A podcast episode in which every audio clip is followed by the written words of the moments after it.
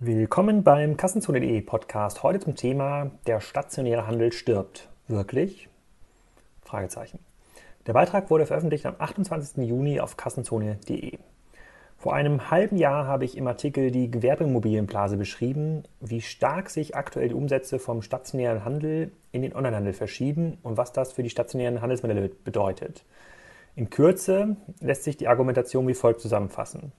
E-Commerce ist bis 2011 größtenteils auf Kosten des Kataloghandels gewachsen. Erst seit 2011 verliert der stationäre Handel jeden Monat rund eine Milliarde Umsatzanteil an den Onlinehandel. Und wenn das so weitergeht, dann liegt der Onlineanteil am Einzelhandel bis 2020 bei 33 Prozent, ohne Lebensmittel.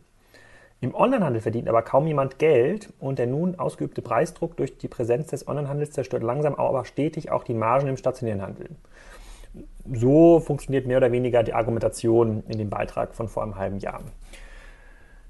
Die Darstellung und die Ableitung basieren auf einer Wachstumskurve von Exciting Commerce und die kann auch weitestgehend durch Standardstudien belegt werden. Ich verwende diese These in sehr vielen Workshops und Vorträgen und sie findet sowohl bei Onlinern als auch bei Offlinern in der Regel eine sehr, sehr große Zustimmung. Die Effekte sind ja bereits sichtbar. Dafür muss man sich nur mal die Gewinn- und Verlustrechnung der zehn größten Online-Händler versus der zehn größten stationären Händler, nicht Hersteller, der letzten Jahre anschauen. Geld verdienen mit Handelsmodellen wird zunehmend schwerer. Die Diskussion wird aber sehr interessant, wenn man sich anschaut, woher das Wachstum des E-Commerce in den nächsten Jahren kommen wird. Auf die einzelnen Effekte wie zum Beispiel Kauffrequenz, Preiswettbewerb, Servicefaktoren oder Logistikinnovationen will ich gar nicht weiter eingehen. Aber ich glaube, die Wachstumskurve ist doch viel zu konservativ gezeichnet und in 2015 reden wir wahrscheinlich eher schon von zwei bis drei Milliarden Euro, die der stationäre Handel an den Onlinehandel pro Monat verliert. In den Vorträgen und Workshops läuft die Diskussion dann meistens auf die folgenden Punkte raus. Ein Teilnehmer sagt, ich würde schon gerne im Laden einkaufen. Ich mag den Service dort und die Möglichkeit des Warenumtauschs. Ich antworte dann, aber würdest du dafür auch mehr zahlen? Dann sagen die meisten Teilnehmer nein. Anders geht es aber meines Erachtens gar nicht, weil stationäre Handelsmodelle per se höhere Kosten haben als E-Commerce-Modelle und diese müssen am Ende über den Preis wieder reingeholt werden. Die Kostenschere zwischen stationärem Handel und E-Commerce geht aber aktuell sogar weiter auseinander, wenn man sich anschaut, wie Amazon in Robotiksysteme für die Logistik investiert. Ob und wie das nun wirklich passiert und wie das die einzelnen Marktteilnehmer betrifft, ist noch vollkommen unklar. Ich denke, dass die meisten stationären Händler den Shift noch sehr stark unterschätzen. Die meisten stationären Händler denken eher so, dass sich der Shift in Zukunft abschwächt wegen Multi-Channel-Effekten und so. Deshalb finde ich das aktuelle Slide-Deck vom Business Insider beachtenswert, das sich genau mit, dieser zusammen, mit diesem Zusammenhang auseinandersetzt.